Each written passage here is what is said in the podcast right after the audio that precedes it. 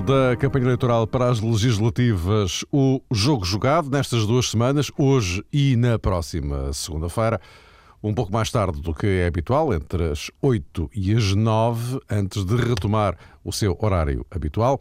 Mas os temas eh, mantêm-se focados naquilo que vai marcando a atualidade. O Futebol Clube do Porto terminou a época com quatro troféus conquistados sendo que os dois mais recentes foram a Liga Europa e a Taça de Portugal, em poucos dias, fechando uma temporada histórica na estreia de André Vilas Boas no Dragão.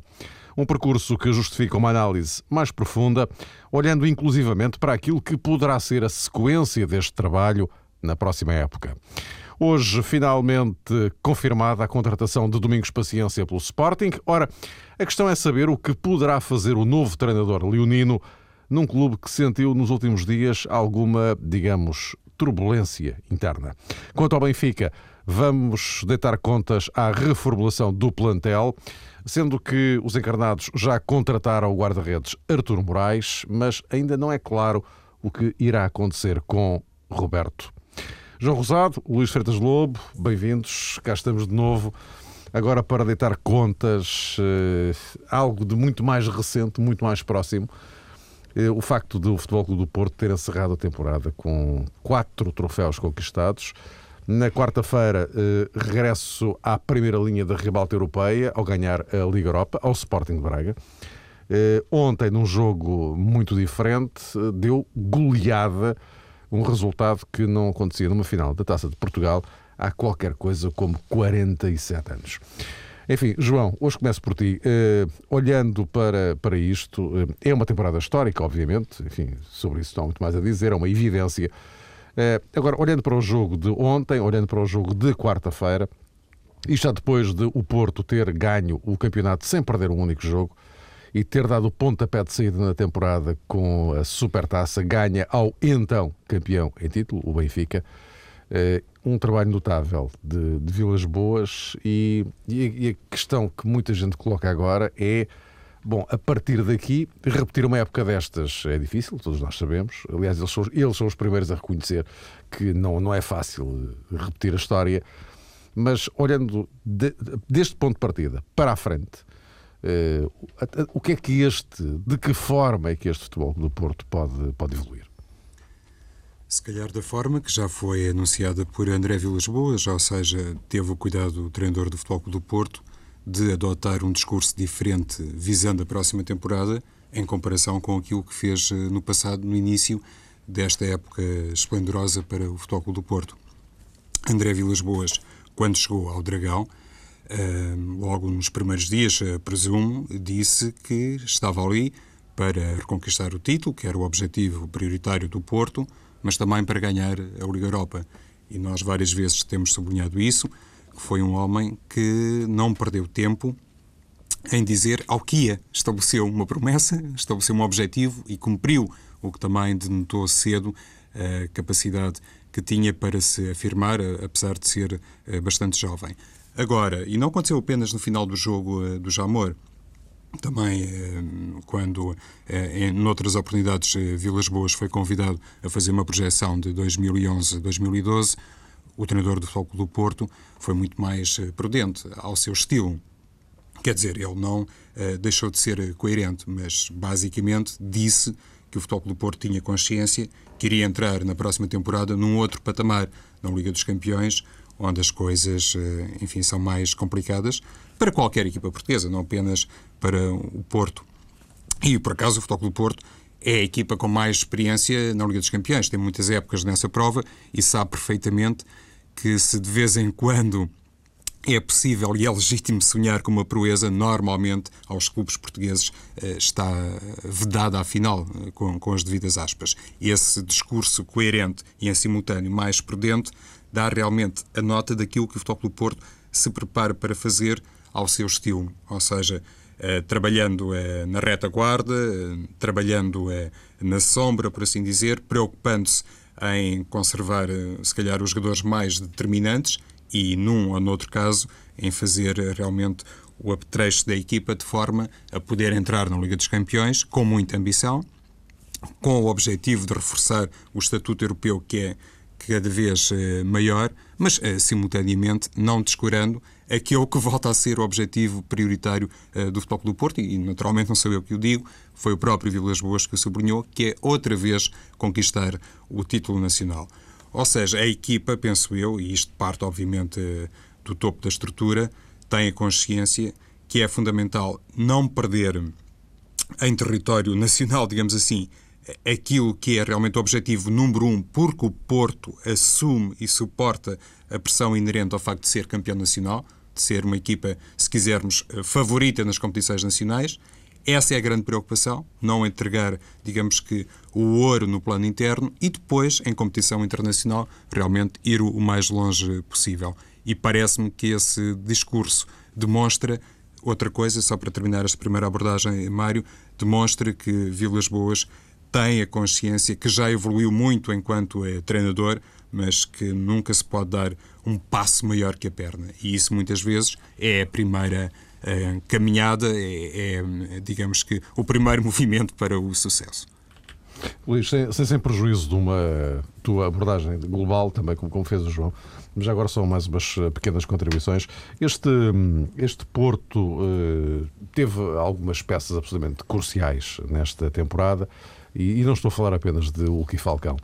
Eh, João Moutinho. Eh, Elton fez eh, talvez a melhor temporada desde que chegou ao, ao Porto. Álvaro Pereira. Enfim, e agora? ontem, por exemplo, tivemos aquela performance espantosa do, do, do jovem Rames.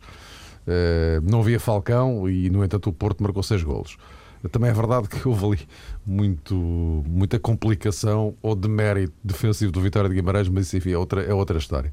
Agora, o que é verdade é que, olhando para este cenário, para a forma como o Vilas Boas tem trabalhado esta equipa, eh, a forma como jogou a Liga Europa com, eh, final, com, com, com o Braga, eh, a forma como jogou ontem a final da Taça Portugal com a Vitória de Guimarães, adversários diferentes, com atitudes dentro do campo também diferentes, atitudes no sentido de falar do jogo propriamente, uhum. não é?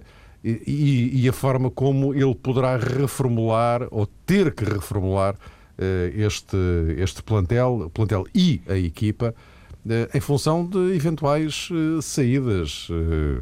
Lá, lá, lá na Irlanda havia muitos jornalistas estrangeiros a dizer que achava impossível que Pinta Costa conseguisse segurar Falcão. Mas, enfim, vamos ver. Sim, essa questão é, é, é, questão prévia, não é? é? Perceber se o Porto consegue segurar todos, todos os, seus, os seus jogadores. Acredito que neste momento eh, seja essa a política da, da sua direção. Isto é, há momentos em que se percebe que, que é tempo, é o timing de vender. Há momentos em que ainda, ainda, se pode aguentar esse timing mais, mais uma época, porque ele se pode prolongar com a mesma qualidade de venda, com a mesma qualidade de lucro para, para a época seguinte. Portanto, é isto que o Porto está, está, está a fazer. Já, já temos uh, exemplos no passado em que o Porto houve momentos em que se percebeu que estava, que estava vendedor, em que havia um, o tal, o tal mudar de ciclo em que alguns jogadores já sentiam que estavam tempo a mais no Porto, havia outra necessidade da remotivação desses jogadores e, portanto, seria necessário uh, fazer um negócio. Seria o timing do negócio. Neste momento, penso que, do ponto de vista desportivo e do ponto de vista também da gestão Uh, diretiva, uh, o Porto ainda sente capacidade para aguentar, para motivar ainda Hulk e Falcão, que são os dois casos mais, mais, mais evidentes, não é? mais, mais em causa, para, para ficar mais uma época no Porto. Porque percebe-se que este ciclo não está, não está terminado, ainda há o desafio de jogar uma Liga dos Campeões com este treinador, com André Vilas Boas, perceber que esta equipa é uma equipa que, que cresceu em relação à época passada, uh, com um treinador diferente. Uh, diria, no entanto, que o Porto desta época uh, dá a ideia de ser um Porto muito mais forte do que o Porto da, da época passada. É, na minha opinião, um Porto mais, mais motivado. Claramente, André Vilas Boas entrou numa casa que já estava com, com alguns vícios normais, num treinador que já está ao fim de quatro anos, e, portanto, foi claramente uma, uma lufada de ar fresco, foi, foi, foi uma, uma, uma nova, uma nova, nova, um novo diálogo, uma nova, uma nova liderança, uma nova, um novo relacionamento humano, portanto isto era necessário remodelar, remodelar a equipa, a equipa do ponto de vista motivacional, do ponto de vista mental. Uh, e, agora, há uma base de aprendizagem uh, tática que alguns jogadores tiveram, o caso do, do, do, Fernando, o caso do Pereira e, claro, o caso do, do Hulk, para citar estes três, uh, sobre as quais, essa base de aprendizagem tática, sobre os quais o André Vilas Boas uh, trabalhou. Isto é, o, o, barro foi feito ainda no tempo de Josualdo Ferreira, que deu um pouco a estes jogadores alguns fundamentos de jogo, ou deu-lhes pelo menos os, os manuais por onde estudar, e André Vilas Boas chegou e já, já não apanhou os jogadores em bruto como Josualdo os apanhou. E pode-lhes dar, isso sim, a sua filosofia de jogo, que é diferente da de, de Josualdo, e esses jogadores já tiveram outra. Eh, cresceram, mas cresceram a partir das bases que tinham adquirido na, na época anterior. Com isto tudo reunido, neste momento o Presidente e toda a direção imagina, como é evidente, que pode aguentar estes jogadores mais, mais um ano e sim, no final da próxima época, partir para, para os grandes negócios. Uh, falar neste momento nas Champions, eu acho que é, que é muito, muito prematuro mesmo. O Porto tem que pensar sempre como pensa no, no campeonato nacional. Conseguiu este ano um feito notável, que foi quebrar o ciclo que se podia imaginar que o Benfica eh, poderia construir. Uh, o Benfica cometeu, do meu ponto de vista, uma distração histórica uh, em não perceber a importância deste ano. Não soube festejar o título da época passada. O presidente benfiquista Luís Filipe Vieira já fez, inclusive, essa, essa meia-culpa recente e, portanto, perdeu um, uma oportunidade única, se olharmos o que foram as últimas três décadas, de conseguir uma, dar um novo, um novo elan ao Benfica. Agora, neste momento, o Benfica tem do lado um, um, inimigo, e este inimigo entre aspas, futebolístico, um adversário monstruoso. Eu acho que o Porto, neste momento, isto é, a estrutura do Porto é maior do que era, do que seria normal imaginar ser possível fazer dentro do futebol português. Isto é, a força da equipa em si, o futebol praticado, e a força da estrutura do clube é, é, é, maior do que, o, do, que, do que aquilo que seria possível construir neste momento dentro do, do, do futebol português. E é isto que é o grande adversário do Benfica uh, neste momento. O Porto pensar agora em saltar para a Champions em entrar numa terra de monstros onde estão realmente as equipas inglesas e, e as espanholas, sobretudo elas. Depois temos numa numa linha um pouco mais abaixo, as italianas e as alemãs, que dependem um pouco na forma como são construídas ano após ano. Vimos a diferença do Inter, por exemplo, de um ano para o outro. Mas combater os monstros de, de Espanha e, e, de, e, de, Inglaterra é muito, muito difícil. Portanto, eu acho que, que o Porto tem que dar passos muito seguros e lentos. Em relação à equipa, penso que é mais o plantel do que a equipa. Uh, algumas afinações para permitir que o plantel seja reforçado e não aconteceu o que aconteceu durante esta época, quando faltou, faltou Falcão, quando faltou Pereira, sentiu-se que não era a mesma coisa a equipa. Falcão foi substituído por Hulk, aliás, ainda ontem no jogo da, da, da final da taça jogou Hulk a ponta de lança, não é a melhor solução. Uh, pode-se poderá ser a nível interno, a nível internacional, penso que não, pelo que o Porto tem que pensar em reforçar essa posição. Percebeu-se que Walter não será a grande opção do treinador e o caso do lateral esquerdo também, embora aí tivesse existido a lesão do, do Emílio Rafael.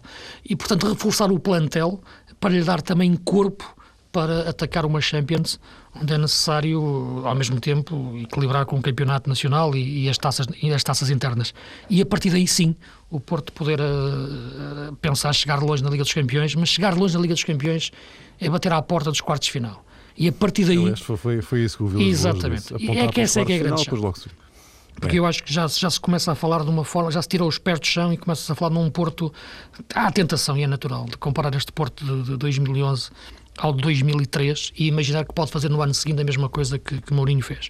Mourinho fez e beneficiou também um pouco do sorteio que aconteceu naquela altura, que, que, que eliminou de repente equipas como, como o Real Madrid, como, como, como o Chelsea, como, eh, como o Milan, e de repente o Porto começou, discutiu a passagem à final com o Lyon e com o Corunha. Teve o grande teste com o Manchester United antes. Claro. Exato. Mas, portanto, tudo isto também são fatores aleatórios que podem de repente permitir que uma equipa portuguesa possa, possa surgir numa final da Liga dos Campeões, mas é, é algo que temos que compreender que é muito, muito difícil. A Liga Europa é outra coisa. E, e em relação à Liga Europa, muito rapidamente, só para terminar esta intervenção, há uma coisa que é engraçada, que é conquistar uma Liga Europa uh, começa com um fracasso. Isto é, só é possível o Porto ganhar a Liga Europa porque não conseguiu entrar na Champions, que é, que é o seu lugar. Só era possível o Benfica e o Braga conquistarem a Liga Europa porque não conseguiram passar a fase de grupos da, da Liga dos Campeões. Portanto, quanto maior for o fracasso inicial, maior são as possibilidades de ganhar a Liga Europa depois no futuro. E assim, se as equipas portuguesas entrarem na Liga Europa a partir dos oitavos de final, caindo das Champions ou não entrando nas Champions, de facto, eu penso que, que essa competição, e pensando sobretudo no, no Porto, ou até no próprio Benfica, está feita mesmo à medida das equipas portuguesas e do Braga, claro, que chegou, que chegou, eh, que chegou à final. Agora, tem que começar num fracasso. É, mas se, me permite, é uma, é uma visão, embora real, é um bocado perversa, não é? é mas, mas é verdade. é, é real, é, é verdade, é verdade. É verdade, é, é porque verdade, de outra maneira. Não deixa de ser eh, perverso, mas é verdade. É verdade. Repara, o Porto, nas duas últimas vezes que caiu na Liga, na Liga Europa, nos últimos 10 anos, ganhou. Ganhou-a. Ganhou em 2003 claro, e ganhou agora. Ganhou. Uh, não é? E, portanto, ouvir o João, por favor. O Benfica caiu da, da fase de grupos e foi à meia-final. O Braga caiu da fase de grupos das Champions e foi à final. A questão, Luís, é que hum, as equipas portuguesas eh, realmente podem sonhar com a Liga dos Campeões, mas sabem que é um objetivo uh, muito uh, complicado. Nessa perspectiva, penso que a conquista da Liga Europa acaba sempre por corresponder a um brilharete, porque mesmo na Liga Europa que é quase denominada a segunda divisão europeia, há equipas fortíssimas e há equipas claro. de grande prestígio internacional. E já que não temos, eh, enfim, do ponto de vista teórico, essa facilidade em chegar à final das Champions, penso que é altamente meritório uh, chegar à Liga Europa, cair uh, para a Liga Europa e, e, vencer o troféu, o que não é nada fácil na minha perspectiva. N nunca é fácil ser campeão, seja em que escalão for, e mesmo na Liga Europa é preciso um é conjunto não, de não dizer isso, qualidades. Sim, sim, eu entendo claro, o teu raciocínio, Luís.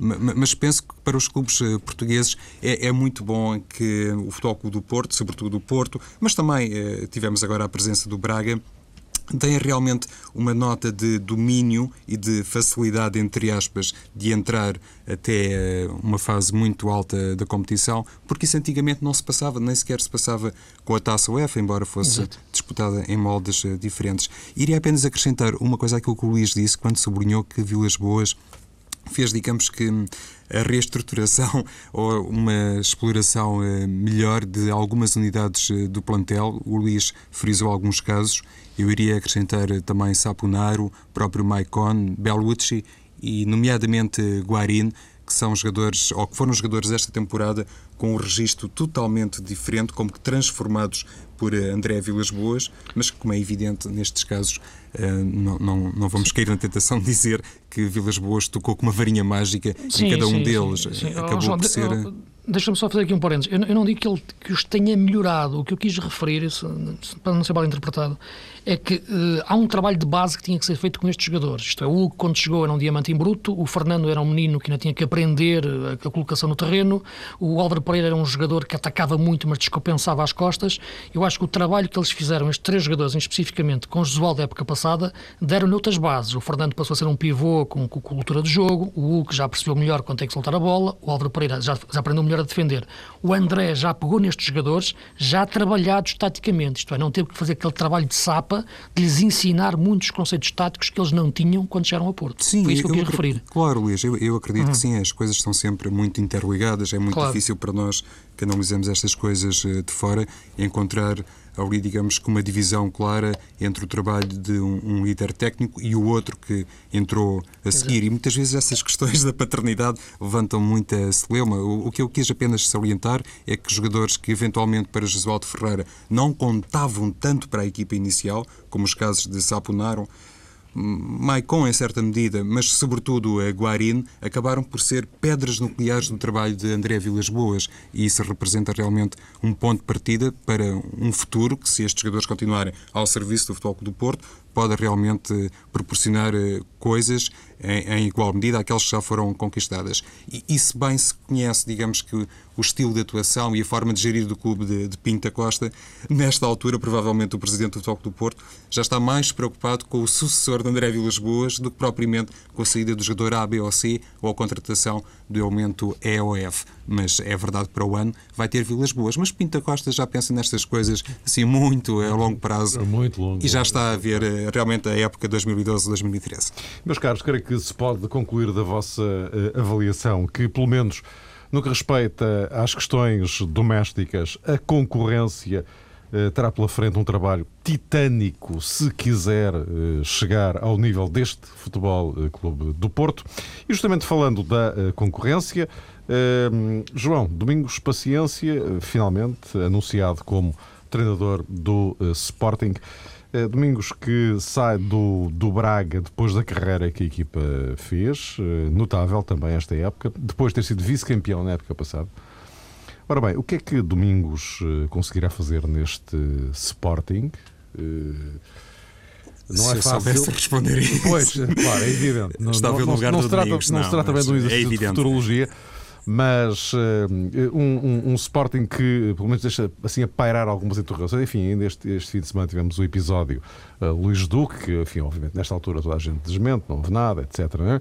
Mas uh, o que não deixa de ser verdade é que depois da, da, da notícia de que Luís Duque eh, estaria insatisfeito com várias coisas lá dentro e que, inclusivamente, estaria a encarar a hipótese de sair, uh, houve aquele comunicado da SAD do, do Sporting que, que, me pareceu assim um pouco ao lado, passa a expressão, porque o comunicado da SAD do Sporting, se bem se lembram, diziam que uh, a SAD não tinha conhecimento oficial de, de qualquer saída que é, é uma terminologia um pouquinho feliz para um comunicado deste tipo, por das duas uma.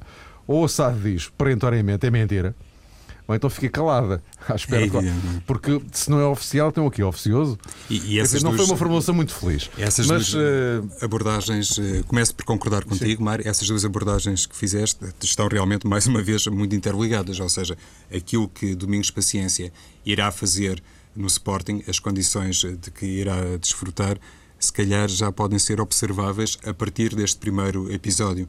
E muita gente terá opinião, imagino que se calhar isto recolhe a, a, maioria dos raciocínios, por assim dizer, Domingos Paciência e o Sporting, voltam a partir, digamos que, do terceiro lugar, não é neste caso, não é do pódio, da pole position, ou seja, nem sequer estão nos dois primeiros lugares, estão até atrás da pole. Portanto, neste caso, Domingos Paciência está confrontado realmente com uma realidade que não terá muito a ver com aquilo que esteve hum, sempre disponível ao treinador em Braga. Hum, muitas vezes, inclusive, o trajeto do Sporting Braga e a forma de, de condução eh, da equipa e do clube é comparado àquilo que acontece no Futebol do Porto. Ou seja, há toda a ideia, eu presumo que verdadeira, que em Braga há uma única voz eh, de comando. E no Sporting já se percebeu também, outra vez por este episódio, que as coisas não funcionam exatamente assim. Será capaz de Domingos Paciência, um, e recuperando aqui uma terminologia que é muito cara ao Luís, penso eu, uh, de superar a estrutura, ele próprio ser um, maior que a estrutura e, e, trazer esse aperfeiçoamento para, para Alvalade, uh, se calhar até recuperando a articulação com Carlos Freitas, com ele uh, trabalhou com sucesso no Sporting Braga. Essa é a interrogação maior. Mas é evidente que, olhando para a forma como Domingos Paciência acabou por ser isto com muitas aspas, apresentado em Alvalade, obviamente se conclui que as coisas já começaram mal. Então, Godinho Lopes, e numa atitude que me parece eh, bastante razoável, sempre fez questão de desmentir, ou pelo menos não confirmar oficialmente, Domingos. E à primeira oportunidade eh, que tem, ou que eh, foi forçado a ter, anuncia oficialmente Domingos Paciência, sem ter o treinador ao lado, quase que de uma maneira clandestina, absolutamente à pressa, na sequência do episódio Luís Duque.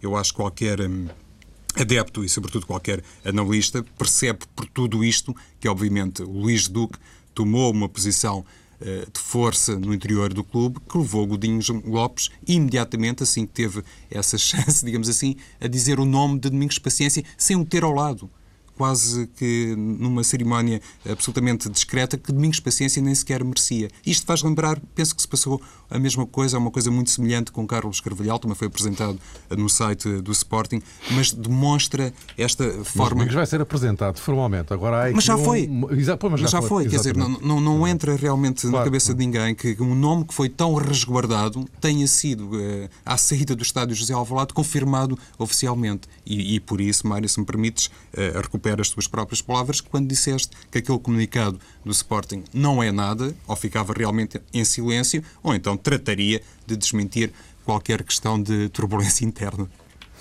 Luís, o que é que te pareceu a turbulência e domingos? A vida não vai ser fácil, não é?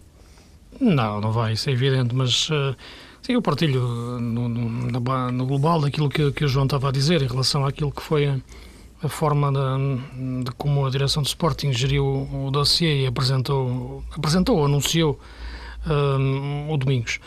Uh, portanto, para o Sporting neste momento existem duas, duas, duas pessoas que eu acho que podem, podem salvar o, o clube do ponto de vista da equipa, do ponto de vista desportivo, que é o treinador e o diretor desportivo. Hum, todo o resto já se percebeu que, que, mais tarde ou mais cedo vai, vai acontecer qualquer coisa menos positiva. Agora, eu penso que o diretor desportivo uh, é uma pessoa extremamente competente, é uma pessoa que conhece o mercado, o Carlos Freitas, e portanto não tenho dúvidas que terá, que terá capacidades para, para encontrar jogadores que, para fazer uma boa equipa no, no Sporting.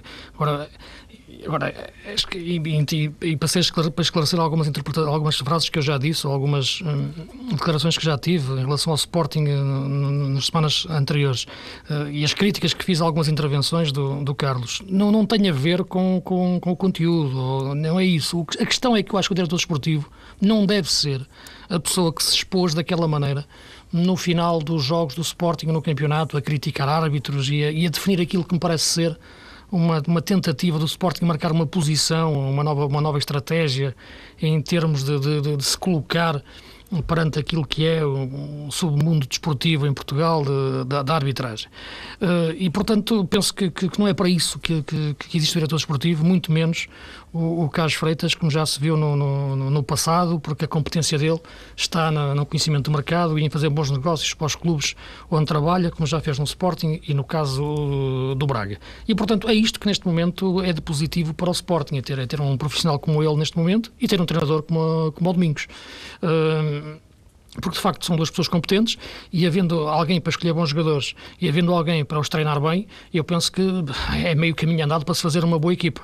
Uh, isto sem, não, não, não colocar, porque são coisas que é tal estrutura, ou pelo menos uma parte da estrutura, que, que nem o Paulo Sérgio uh, nem o Carvalhal tiveram. E há pouco tempo, ontem, li uma entrevista do Paulo Sérgio em relação ao que foi a equipa do Sporting, a construção da equipa a época passada, e de facto é difícil. Um treinador quer começar a trabalhar e de repente vendem-lhe um motinho, depois vai para dentro, volta dois dias depois, desapareceu o Veloso e entra o Zapater. Depois pedem-lhe um jogador, ele dizem que, que ele vai chegar e no dia da chegada aparece-lhe o tal Souza. De facto, é assim, é impossível, nenhum treinador resiste a isto. Portanto, é este ano, com a presença do diretor desportivo, que o Sporting volta a ter uh, verdadeiramente ao fim, de, ao fim destes anos, já será possível o treinador falar com alguém e perceber o que é que está a acontecer uh, dentro do clube. Em relação ao Domingos, treinador, eu acho que a capacidade dele, ou o perfil dele neste momento, pode encaixar bem no que é o Sporting. O Domingos é, sobretudo, uma pessoa, um treinador que tem noção das limitações das equipas que treina e não lhes pede para eles fazerem coisas que não são capazes de fazer.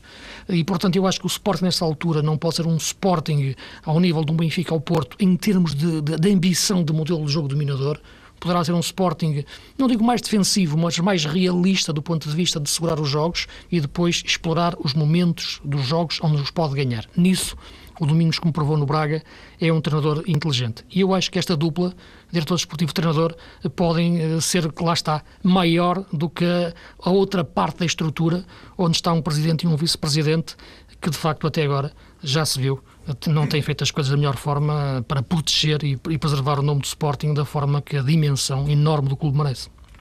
Meus caros, eh, hoje estamos um, um pouco apertados de tempo, eh, mas seguramente na, na, na, próxima semana, em que iremos falar da Seleção Nacional, até porque depois vem um Portugal-Noruega, que é fundamental para a qualificação para o Euro 2012 mas para além da seleção, iremos uma vez mais uh, espreitar o andamento destas movimentações no, no, nos três grandes e não só, no Braga também. Uh, no que respeita a entradas, saídas, etc. Reformulações de, plantel, no que isso perspectiva para a próxima época. Mas, uh, Luís e João, num minutinho para, para cada um. Luís, Benfica contrata Artur Moraes é uma boa aposta, bem custo zero. É uma boa aposta e. Hum, isto não vai complicar a questão, Roberto? Sim, são, coisas, são questões diferentes. O Arthur é uma aposta, como era necessário o Benfica contratar um guarda-redes, como já falamos. A questão Roberto é uma questão que daria para falar mais tempo, mas eu penso. Não lá iremos, que... lá iremos. Lá iremos. Agora, o que eu digo do Roberto é exatamente a mesma coisa que eu disse neste programa no dia em que o Roberto defendeu aquele penalti contra a vitória de Setúbal. Era o momento ideal para emprestar o Roberto. Uh, depois de defender aquele penalti, uh, ele estava num momento em que ainda tinha boa imagem, estava, conseguia, já tinha conseguido cativar os sócios do Benfica e podia ir lá para fora para crescer e regressar em força. E insistiram com, com o guarda-redes até o ponto de realmente ele, na minha opinião, neste momento já não tem margem de manobra. E, e agora o Benfica tem um problema ainda maior. João. A questão é que a contratação de Roberto, obviamente, obedeceu a uma política de mercado que ficou altamente comprometida com esta aquisição de Artur Moraes, ou seja, passou-se do 8 para 80, não sei se literalmente, mas a verdade é que o Benfica tem que ter realmente um rumo, não pode estar numa época, digamos que absolutamente seduzido por aquilo que é a política de contratação do diretor desportivo. Na época seguinte é o treinador que manda mais e depois, na terceira época, novamente o presidente a assumir a pasta do futebol, sempre com as oscilações de mercado e da política de contratações inerente a todo este caminho tão sinuoso. E isso, basicamente, é que deve estar em causa, não propriamente se o Moraes vai ou não substituir bem um jogador como Roberto. Na minha perspectiva, penso que tem a tarefa relativamente facilitada.